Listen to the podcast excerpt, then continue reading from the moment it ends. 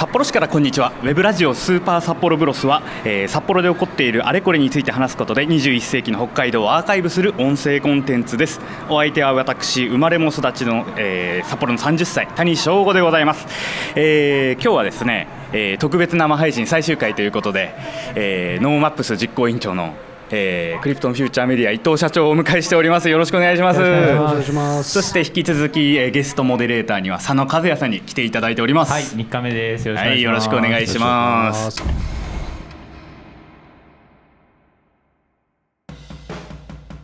や、ノーマップス3日間はい。やってますけども、はい、あの昨日一昨日も、はい。谷さん緊張してましたけど、今日も緊張してます 今日もね。緊張しているということで大丈夫です。今日はまあマシな方ですよ。まあの昨日はですね、はい。生まれも育ちも30歳っていうところから入って、お前は誰なんだっていう始まりだったので、今日は、はい。まあリラックスしてやれたらなと思うんですけども、えーノーマップス僕実は参加したのが今回初めてなんですよ。去年まで東京にいたりしたので、えーあの今年は裏方でビジネスカンファレンス全体の,、あはい。あの裏方をやったりとか、えーあと生、えー朝は生配信、うん。で、えーっていうことをやったんですけど、うん。本当に創作意欲が高まる なっていうのを昨日感じたんですよね。そうですか。いやインスパイアがそういうはい。人がなんか一人でも二人でも生まれるとノーマップスは成功ですね。いやうん。昨日あのー夜にうん。ICC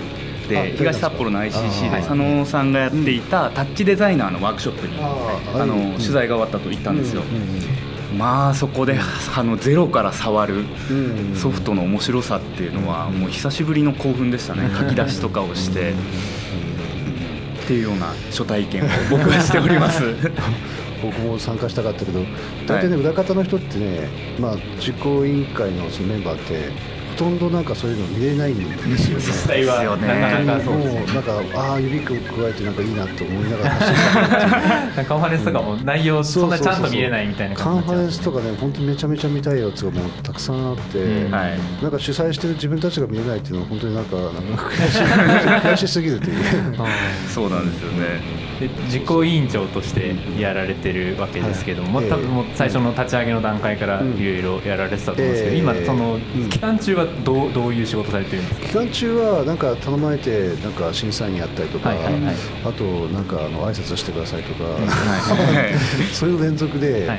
まあ、一応場所こうあのカンファレンスだとかいろんな会場にはと顔出してるんですけども、はいはいまあまあもう全然中身見れずになんか走り回って 終わりっていう。はいはい毎年そんな感じいる場所はどこが多いんですか？あのうん。各会場ありますけど。やっぱりねカンファレンス会場が多いですね、うんあとなんかやっぱり連携してるイベントいろんなイベントがあるのでそこに呼ばれて、はい。なんか、えっと、話をしたりだとか、んうん。なのでまあ一応いるんですけど、はい。まあなんかあああのつまってますっつって小さなみたいな感じですね、はい割と、うんうんうん。だからいやうんやめようかな。自 自己委員っていうそれは冗談ですけど。でまあでもそうですね。まああのそうあの、はい。い、いですよ。だから皆さんあのどんどんあの見て、はい。あのすごくなんていうかその感性を高めてくださいね、初日はあの MIT のあの、あはい。石井先生の、石井先生ですねえーまあ基調講演があって、ええその後あの、うん学生と語らうっていうのがあー。12階の会場であったんですよね、で僕取材というかそのええ。裏方で入ったんですけど、そうですね。まああれも面白かったですね。もう学生ボコボコにしてましたね。いやもうこうでしたね。ボコボコに。ググれっていう。そう。なんでなんか君ってる質問の意味がわからないとか。いや本当に。バサバサ、まあ本当に。なんでそういうつまらない質問答えもう分かって質問してるでしょうとか。そういう分かってる質問になんか時間を取られるのはなんかなんかどうなんだみたいな、はい。ボコボコにされていやでもそういうボコボコにする人いないじゃないですかですよね。札幌とか北海道に、うん。なんか皆さんなんつうんですかね人の気持ちにちょっとなんか配慮してうん傷つかないように、おもうオブラートなんかもう100枚ぐらい包んではい。結局伝えない伝わらないみたいな。伝えないのをさせてくださいみたいな感じで、うん。割となんていうかと注意っていうかあのうん。まあなのでなんかあれぐらいなんかすっきりともうなんかはい。もっと指摘して、うん。ボコボコにしてくれると学生も気づくんでしょうね。うん。で見てる我々もなんかそこに、うん。いやそややっぱりそうだよなっていうふうにまあやっぱり思うし今度今後気をつけるし、んうんっていうことがなんかまああの繰り返されていくと、はい。なんかすごく洗練された話し方とかうん。社会になっていくと思うんですけどね、うんまあ、たまにそういう方にはい。すごく、なんていうかその気合を気合をっていう言い方なんですけど、うん気づかせていただくっていうのはすごくありがたいことですよね。それがもう20時半とかですよね、結構長くやられてましたよね、ねオーバーしたのか多分1時間ぐらいなので20時ぐらいで終わるはずが30分ぐらいオーバーして、うんそうですよね。確か。で質問もあと一人あと一人ってどんどんつながっていくような 感じで。そうそうそう。でも学生も結構なんかあの果敢になんかあんだけなんかん。前の人がボコボコされてるのになんか果敢にあの質問しに行ってまたボコボコされる。組み手みた いな。面白いな。組み手みたいですね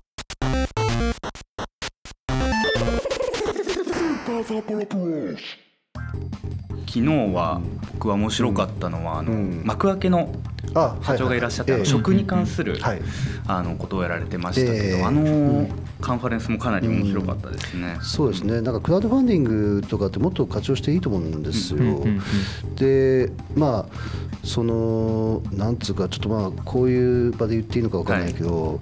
金融機関の人ってそのあの、なんかアンテナ低いじゃないですか、かアンテナの感度が、だから、ほら、だから、こういうところって、そういうスタートアップだとか、なんかビジネスのなんかそのトレンドとかを知るためには、めちゃめちゃ勉強になるところなので。うん。で金融系の人たちがもっとどんどん来てなんかまあ勉強すればいいと思うんですよ。であといろんな人とつながればいいんですよ。うん。だけどまあなかなかあのなんか仕事が忙しいのか分かんないけどなんかそういう仕事とこっちのなんかあの、はい。なんかこの潜在一遇のなんかチャンスうんとどっち大切なのかって僕はちょっとなんかそこら辺のプライオリティがちょっと感覚が違うのかなと思うんですよね、うん。だからあの正直そういうまあなんか新しい業を起こそうとした人と思ってる人が、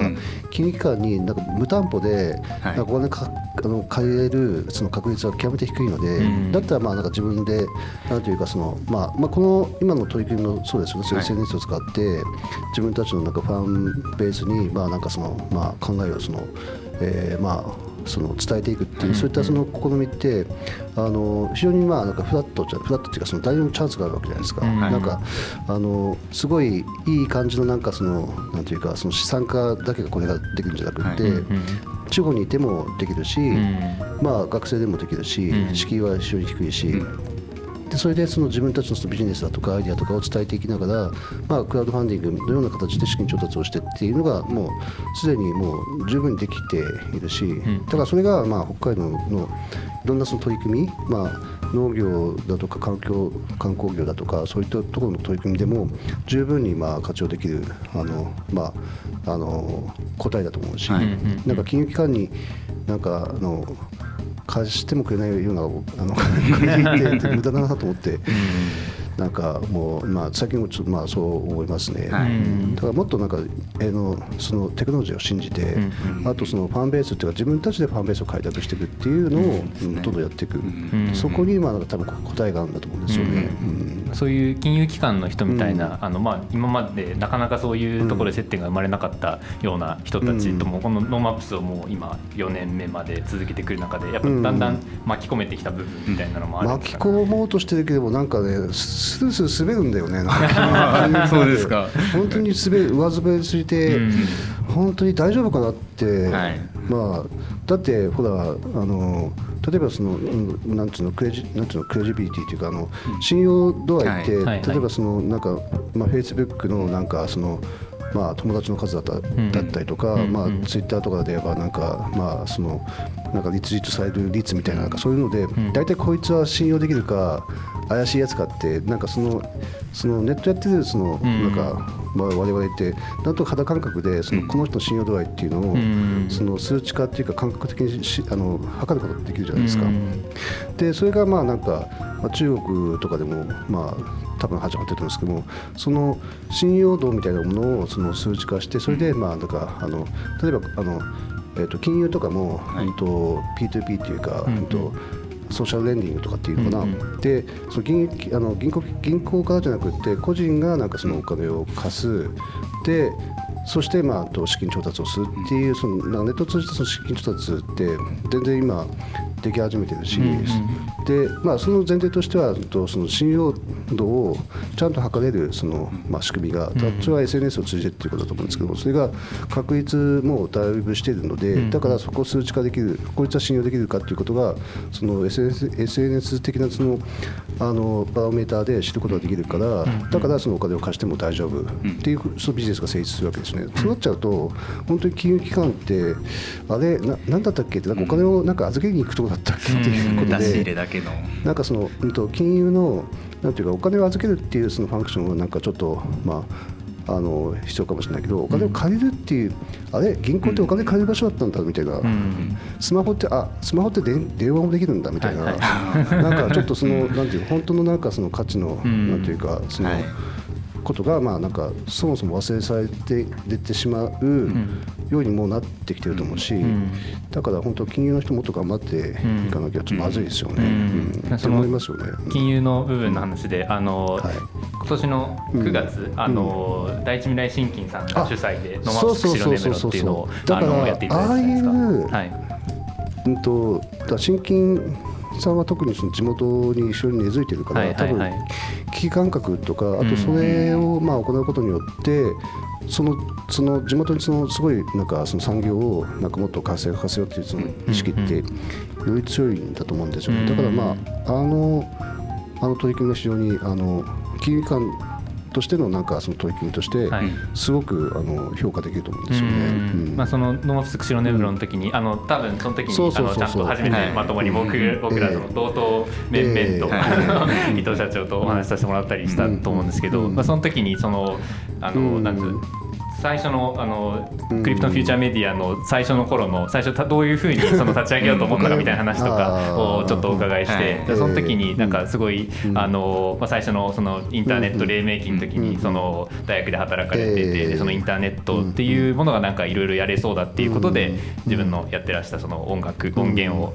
あの売るっていうことを始めたことから始まったって話をしてたと思うんですけど、うんでまあその時、まあ、あの僕らでもいろいろなんかその時の状況の話、話聞くは聞くんですけど、はい全然もうなんか札幌バレーみたいなのがこの辺にあったっていうことをうん今はあんまり想像つかないというか、そういう聞く話でしか分かんないみたいなのがあったりして、うん。なんかそういう状況からまあ今ノーマップスにあのええ。ずっとやられてきてつながってきてると思うんですけど、うんなんかその辺あの、今その20年以上こっちでやられて、この札幌拠点にやられてきて、ええ。で今ノーマップスにつながったみたいなところって、うんまあ多分いろんなところでお話しされてるとは思うんですけど、どういうふうな考えでやってこられたのかみたいなことってお話をお伺いしてもいいですか、そうですね、なんか、まあ、そこって多分あのなんか一回、なんかその札幌バレーみたいなものが絶滅してなんかそこからまたなんか何かで復活してきたっていうわけではなくて、多分そこはもうずっとなんか、そのとなんかつながってきてると思うんですよね。ん。で、やっぱりなんか、その、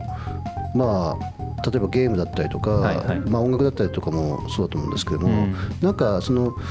まあ、札幌っていうか北海道って寒いので、はいはい。なうんとかくインドアになんか気がゃないです か。なんかあなりがそうなりがちですね。まあ、はい。ゲーム実況も結構有名な方なんかそう北海道出身の方がはい。多かったりとかするのも多分そういうところにあって。トラックメーカーとかもすごい多いですよね、そうそうそう北海道の人は。うん、割となんかそのうちにこもって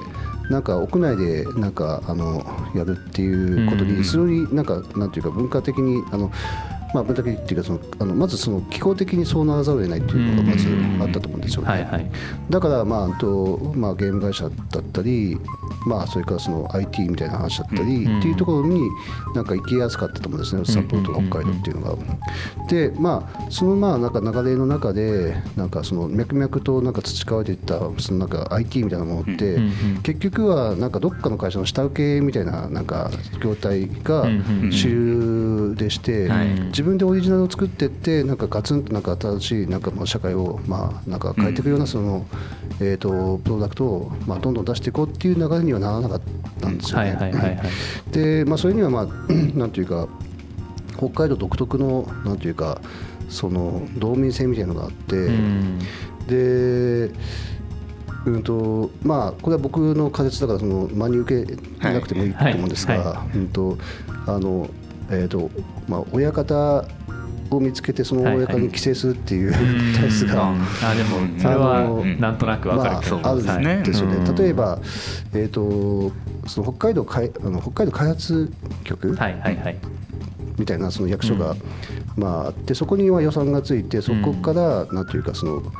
まあ、その道をつ、まあ、道道とかはい。なんか、なんか橋とかそういう、まあまあ、何らかの開発がちょっとそういうところからうんと予算が流れていって、でそのまああのまあ、町の経済も回してくる。はいはい。だから土建屋さんが強いですよね、うん。北海道って、ね。土建屋さんと役所は。がい。強い、うん。その社会だと思うんですね。うん。で土建屋さんがまあその仕事を受けてで、まあ、その土建屋さんにその下請けとしてなんかそのまあえーまあ、その親方にその 気に入られてる限りははいはいはいもう仕事はもうなんかいつも来るっていう、で予算もまあ毎年なんか決まった予算が、うん。まあ、適当ですある程度その見込める予算がうん。開発予算としてついてるから、はい。だから北海道のそのメイン産業って開発みたいなはいはいはい。時期があったと思う。ん。ですよね。国から出るお金でやるみたいな、そうですね、ん。あとその酪農とかうんと多分そのえっ、とまあそのえーまああのえーまあ、漁業もそうなのかもしれませんけど、はい。それ一次産業も多分そういうつまりとまあその流通させるためにはそこを通して、はいはい。で流通させると。自分で、あのまあ自発的に流通させるとちょっとあのあの怒られるとか、はいはいはいはい。お金借りなあそういとか、そううんまあありますすよね。だから、はい。えっと結局はなんか親方っていうそのなんかそのえっ、とそれを司っているん。トップのところに寄生して、うん。そこにまあうんとまあ守ってもらうっていう、うん。そういったそのなんていうかことが。えーとまあ、多くのところに見られていて、はいはい。でそれは実はあの情報産業にもそういうところうん。にたどり着いてだからそのまあ某社の下請けをやってる限りはうん我が社は安泰みたいないところで冒険はしないと。うんでまあ下請けでそのあの甘んじて、まあ、いる形にはなるんだけどもだけども食っていくことにはうんと困らないからん。リスクも犯せなくて済むのでうんだから自分たちの製品を作るよりはまあなんか下請けでも安定的にうん。まあなんかそのお仕事をいただけるうんその体制を作るっていうまあ構図をそのまあ農農業とかその建設業みたいなところと同じように IT 産業の中でもそういったそのなんか構図がまあ出来上がって今になってるんですよね。だけど、うん、とそれってなんかちょっとなんか残念じゃないですか。うんそうですねで農業だってそのバーって出荷してるその生産高と付加価値を十分につけられていないがために、うんその付加価値率みたいなところのバロメーターって北海道めちゃめちゃ低いわけですよ。うんだからもっとなんか、まあ、せっかくこんだけなんか美味しいものを作るんだったら、こういうふうに加工してで加工食品だとかなんかそういう、えー、とレストランみたいなそのなんかその業態で人をなんかそのわーっと集めるみたいなことで、よりまあその利益を得ていくっていうことをそれぞれの町とかクリエイターの人がやれば、うん。もっとまあいい感じに、うん。なっていくより付加価値がついて、うん。そうですよね。んちょっとよ寄り道したしたけども、まあ、そういう感じで、うんとまあ、情報産業もうん。捉えると、うん。なんか自分たちのそのス、うんとまあ、IT 的なスキルは、なんかそのあの、えーあの仕事をくれる上の、まあ、そういった元請けのところの、えー、と貢献じゃなくて自分たちでプロダクトを作っていくっていうことで、うん。うん。まあ、付加価値をまあ高めることで、まあ、なんていうかもっといい、まあ、そのビジネスを作っていくしっていうことが可能なのではずだからそれができるような、まあ、その空気を作っていくためのんイベントとして、はいはい。ノーマップスっていうものをうんちょっと、まあ、企画して今に至ってるっていう感じですね。うん。それ実際この、うん。今年で4年目になるわけですけど、はい。そのまあ、最初はプレイベントみたいな形から、ええ。あのだんだんと、はい。あの大きくしてあの、まあうん。だから、まあ、そのノーマップス独自のスタイルという感じになってきたようにうん。あの拝見してるんですけど、うん。まあ、その続けてきた中でなんか変化みたいなものとか、あのこうちょっと何かできてきたなみたいな感じとかっていうのは感じられるところはありますか、いやまあなんか皆さんみたいなあのまああのまだギリギリ若者だと思う。け どギリギリです いやいやいやなるほどねそういうあの方々が、はい。まあとなんか普通になんていうかその活躍してきてると思うし、でまあ30ということで、先ほど会社作ったの30なんだよね。あそうなんですね。あそうなんです30の時に会社作ったので、はい。だからまあそこがスタートっていうふうに思えばうん。全然まだこれからの話だと思うんですよね。うん。で、うん、あと変わったところっていうか、まあ、少しずつ、はい。うんとまあ、こういうのってあのなんていうんですかね、やってる人たちも当然なんか意識をまあ高めていく必要があるんですが、社会全体になんとなくこういうものってあの重要なんだよねっていうのをなんかその知ってもらうそのきっかけでもあると思ってるんですよ。うんうんうんうん。まあ、社会全体っていうのはまああとまあそうですねあの比較的なんかそのなんていうかその動きがっていうかその体制をそのなんか変えることがなかなか意識を変えることが難しいような、まあ、部分の部分,、はい。部分っていうかそのまあそのまあ役所とかも含めてですけどね、そういうところのと意識がなんかあのやっぱりまあこういうあのイベントを通じてテクノロジーとかクリエイティビティみたいなものがはなんか社会にすごく必要なんだっていう意識は随分まあ前とあのノースを始める前と後では変わっているのかなと思うんですよね。でそういう、うんとまあ、まだ4年しかやってないので,、はい。で5年10年20年っていうふうに続けていくと、ん。もっともっと変わっていくはずで,、うん。でこれはまあ続けていかないと、まあ、あまり意味ないし、うん。続けていくことによってやっぱり変えていけるし、んうんある種そういったその、まあ、あと象徴的なイベントになってると思うんですね。新しいことをなんか行っていこうっていうことをなんか、まあなんていうか再認識させるん年に1回の、うん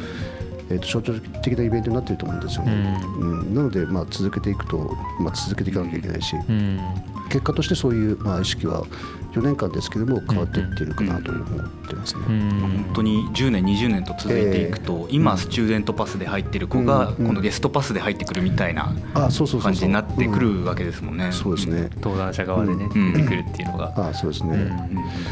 うんだからまああとあのまあ北海道ってまあ100命名されて150年はい。経ったわけですけども、うん。でじゃあ150年間どうだったのかっていうと、うん。最初の頃は開拓だったんですね、はい。開拓っていうかその、まああのこっちの方にまあどこからかあの、うん。飛行あの、うん。まあえー移住してきて、はい。うん。でそれで開墾してってっていう開拓の歴史だったと思うんですね。はい。で開拓の歴史の時にはおそらくなんていうか開拓者魂っていうか自分たちで、自分たちの手で切り開こうっていう意識って、うん。まああったような気がするんですよね。うんうんうん。でそれが開発になって、うん。なるほど。あのまあ、それは国策としてやっぱり北方脅威っていうか、そのロシアと近いから、だからまあ国防っていう側面もあるし、はい。あとまあ食料の供給源でもあるし、うんっていうところではやっぱり開発って国がと計画的にあの北海道を開発をするっていう、はい。で開発のにあたってはなんかすごい、まあ、予算が必要なので、道とか川とかの工事が必要なのでで予算がつくとでそこでなんていうかちょっとおかしなことになってきたっていうか、うんうんでまあなんかその親方にそのそうですね、えー規制する体質みたいなものがなん。となくなんか透明性みたいな感じで、うんあの定着した時期なのかなと思うんですけどでもうんとほらだからあのまあ今こうやってインターネットではい。その放送していて、うん。で世界中から見れるその、まあ、可能性があるわけですよね。うん。これはまあなんか特別な機材じゃなくて、うん。本当にまあそのちょっとした機材ちょっとした。でできちゃうわけですよ。うん。でこれイノベーションなわけですね。でまあ例えば人工知能みたいなものも今だとすごくコモディティ化していて、うん。ちょっとしたなんかその、うん、と勉強すれば、まあ、人工知能みたいなものを操れるし、ん。ブロックチェーンとかもそうだし、まあ、技術がどんどんなんかその世の中出てきて、まあ、社会をまあ変えていくっていう、まあ、そういったことが十分に可能な時期になってきていると思うので、うん。うん、だからそういったその、まあ、人をどんどん配置するっていうか、そういったことがなんか社会にとってはすごく大事。このうん。ノーマップスとしええ。てまあ4年やっていて、まあ、来年か来年また5年目とか、ええ。まあ、その先に向けてっていうところではい。あると思うんですけど、具体的にどういうことをやっていくとか、まあ、まだ今年もまだ終わってないんですけど、あのもしなんかそういう展望とか、どういうふうなうん。方向性みたいなのがあればちょっと教えてほしいなと思うんですけど。あ、それはね、 NoMaps です。何の地図も何も何の地図も持ってないんで、はいはいはい。あの来年はもう全く何も、だから、はい。むしろあの作ってくれませんか、そうですね、まあ、僕らもあのなんてあのさっきに話してましたけど、あのまあ、だいぶあの気づけば、まああのいい年に近づいてきているので、そこからあの、まあ、僕らもそのなんか若者だから好きにいろいろ動き回れたみたいなタイものもあったんですけどそこからもうちょっとちゃんとなんか責任持ってやっていかなきゃいけないみたいなふうに差し掛かるにつれてどういう動き方をしていけばいいのかなみたいなことは考えながらなんですけどそういうところですごいあのチャンスをこの NoMaps とかを通じていただけたりするのは本当にすごく嬉しいなと思ってこの水曜日にあのカンファレンスで出させていただいてあの道東の仲間と田舎の未来ってカンファレンスで出させていただいたんですけどその時のあの夜のカンファレンスの時に伊藤社長にめちゃめちゃつなげていただいてつなげていただいて本当になんかそれでいろんな話ができたりとかまあそこから全然普段会わないような人たちといろいろお話できてあのぜひ同等のことをしてくださいみたいなことを言ってもらえたりしてそういうのからあのまあちょっとずつ進めていけることがまたあるのかなと思って。僕も道東出身で、はい、でまあ今ていうかもうしばらくもちょっと札幌住んでますけど、はい、あの道東っていうかそのまあ道東に限らないと思うんですけど地方ってすごくなんかあの地方にいる人たちってまあ言っちゃうとなんかかわかわいそうって言ったらちょっとかわいそうかもしれないそんなにかわいそうじゃないっていう本人たちは思ってるかもしれないけど、でも結果として例えば教育とかもすごく、まあ、教える人がいなかったりとかあと、大学に進学するみたいなそのなんかそのの率とかも多分すごく低いと思うんですよ、そのとあの都会よりも地方の方が、まあ、相対的にいろんなチャンスが少ないみたいな状況チャンスが少ないしあとその周りがそういったその空気にないから、なんかあのなんでしょうね。チャンスがいろいろあるってこともその、まあ子供たちは知らないしっていう。っていう状況がまあまだあるような気がするんですよね。だからまあその NoMapsはさ、まあちょまあ、言って言っちゃうと札幌はもうどうでもいいんですよ。札幌どうでどうやってもなんか何かはあの札幌の中の人たちはなんかやるので。まあそのきっかけだけ9だけ出せばいいっていう、だけど本当になんかそのなんていうか意識含めた改革みたいなのが必要なのはやっぱり地方だと思うんですよね。でまあ、今回 NoMaps 釧路根室ってやらせていただいたのはすごく良かったと思うんですけども、はい、でもこれはまあ別に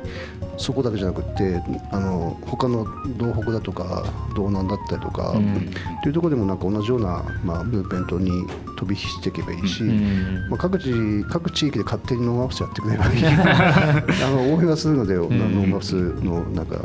あの側として応援はするので、うん。なんかそういう、うんとまあ、 NoMaps になんか地図がないっていう話ですけども地図を書くっていうことはやっぱり必要だと思ってるんですね。なんかこの確たるこういうことをなんかその5か年計画みたいな感じで持ってるかというと実はそんなになくって、まあ、ただなんとなく方向感としてはなんかそのより良くしていかなきゃいけないし、まあ、とあとまあちゃんとまあ成立していく NoMaps を続けられる成立していくっていうことが求められるのでそれはまあ当然あの課題として持ってるんですけども、うん、うん、まあそうその NoMaps がまあその一つの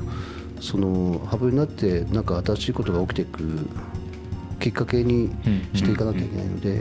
でそのまあきっかけっていうのはその必ずしも札幌だけじゃなくて他の地域がどんどんそうなっていくようにまあしなきゃいけないでそういったのとなんというか連携のまあお手伝いとかもなんかどんどんさせてもらいたいし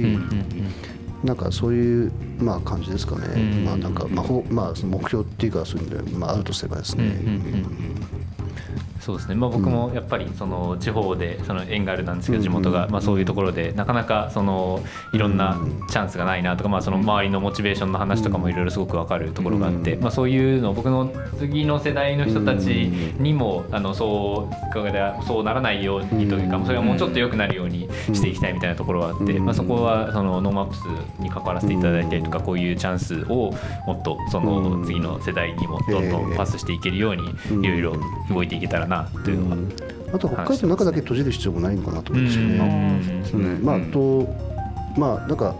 っぱり似たようなそのなんか課題感って、はいはい、えーと、全国でも持ってる方は持ってるじゃないですか。で意外とそういった方々北海道の中じゃってなんかその九州とかなんか、あのまあ、四国とかそういうところで取り組んでいるその地元の人たちの話でああこういうアプローチもあるんだとか、なんか逆にあのそういうところはそういうところでなんかまた違う課題を持っていて、うん。それから比べると北海道で意外となんか恵まれてるじゃんみたいなのがあったりもして、うん。だからなんかそういう視野も広げていく必要もあったりとかしてだからあの NoMaps でも結構あの半分ぐらいの方はあの北海道以外のところから参加されているのでで中には本当になんか東京とかじゃなくてなんかすごいなんか変わったところがいらっしゃってる方もいてそういった方々となんかあの交流するとすごいなんていうのヒントになるところってあるかなと思うんですよね。今後はどんどん輸出していくと、 NoMaps を。ああそうですね、まあ、 NoMaps 輸出っていうのは NoMaps みたいなあの試みやってるようなうん。イベントってなんか全国各地であったりするので、そういうところとはまあなんかまあなんか実際に連携してるんですね。神戸とか、福岡とかねなんか別になんか似てるからなんかよし俺たちはライバルだから絶対味わわないぜみたいなそんなことはなくって、うんむしろなんかとお互いのなんかあのあのイベントを交流させて、うん。でそれでなんかまあ仲間っていうかネットワークを広げていった方がお互いにプラスになると思って時期も違うですし開催時期も違うし、あの社会も違うので、うん前提が違うので全然もうなんかそこはもう連携して、はい。うんつながっていく、うんまあ、ことで得られるメリットが大きいかなと思ってますね。そうそのなんだろう。まあその NoMaps を通じて、うん。そのいろんなあのまた札幌、まあ、今札幌来てるんですけど、えー。そこからもうちょっと、その札幌以外の部道内の札幌以外の部分であったり、その北海道の外との関わりも増やしていって、ん。でそこであのもっと北海道全体が盛り上がっていくように。でまあ、北海道だけじゃなくて他の地域ともなんか連携することで、北海道のなんか、まあ、いいところにより気づいてもらえやすかったり複数だとか、うん。あとそうですねまあそのなんか他の町とコラボしあの北海道以外のところとコラボするとなんかなんか面白そうじゃないですか、うんそうですね。他の国でもいいかもしれないし。ああそうですね。外の国も面白いですね、きっと。そう、うん。なんかあんまりそこはなんか北海道だけいいければいいっていうんじゃなくて、うん。結局全部がとなんかつながってるので、そうん。それはもうあの地面も全部つながってうるので、ん。そういうところではなんかまあお互いが良くなればそれはいつか自分たちにも返ってくると思う。ので、うんそれの出たり入ったりが、うん。まあ、その人の出たり入ったり情報の出たり入ったりとかっていうのでええ。またもっといろんなことが加速していくっていうふうにつながっていくんですよねきっと。うん。あ俺そうそうさっきなんか何か言おうと思って忘れてたんだけどあの北海道、まあ、開開拓の歴史で開発の歴史になって、そして多分また開開拓の歴史になると思うんですよ。開拓開発また開拓、うん。で開拓は未来,、えっと、未来社会の開拓、うん。うん。うんそのまあそのまあ新しいそのテクノロジーが、はい。まあ、じまあすごく手元にめ今押し始めていて、うんうんでそれを活用することで新しいその未来社会っていうのが、うんうん。作られていくはずなんですが、うんで札幌、まあ、北海道は、まあずっとまあ、地面が広いだけに、まあ、そういった技術の恩恵を受ける、まあえー最もまあなんていうかその、まあ、そういう適した、ん。あの自治体だと思うんですよね。うんうん例えば自動走行車みたいな車とかの話とかも、ほらなんかなかなか年取って、ねなんか難しいじゃないですか。なんかね。遠いしなんかうね、んあの商店までなんか10キロとか、うんあの病院までなんかあの、うん。隣町とか。友達とかうん。で、まあなんか親戚にも堪能見づらいしどうするのみたいな、うんだからまあそういうまあ配車自動、まあ、タクシーじゃ、タクシーまあ、タクシーでもいいんですけど、うん。高く作っちゃうから、まあ、もっとなんか手軽に利用できるような、うん。その交通手段。でそれはまあなんか、まあ、海外だとウーバーとか、はいはい。あの DD とかいろいろありますけども。で北海道あ北海道日本にはまだなくて、そういったサービスをまあ社会実装すればいいのになって、まあ、常々思ってるんですけども、うんうん北海道はまあ過疎地の、まあ、問題が深刻なので、うん。だからなおさらそういったその交通網を使うだとか、んドローンで宅配するだとか、なんか宇宙からなんかいろんな農農地をまあはい俯瞰して、はいえーあのセンシングして、うん。みたいな話がすごく効く社会だと思うんですよね。うん。だから未来社会のあの実装をつまり未来社会の開拓を北海道から、まあ、うんと行って、まあ、いくといいと思ってますし、うん。まあ、そういったその機会を飲ませて提供できればなと思ってますよね。というところで、いそろそろお時間になりまして、い、やー本当本当にありがとうございましたあありがとうございます。またね今日も、そうですね、今日もまだあの NoMaps、えー、カンファレンスもまだありますし、あとはい。今週末、土日まだ続きますし、うん。そうですね。あのいろいろあの引き続きうん。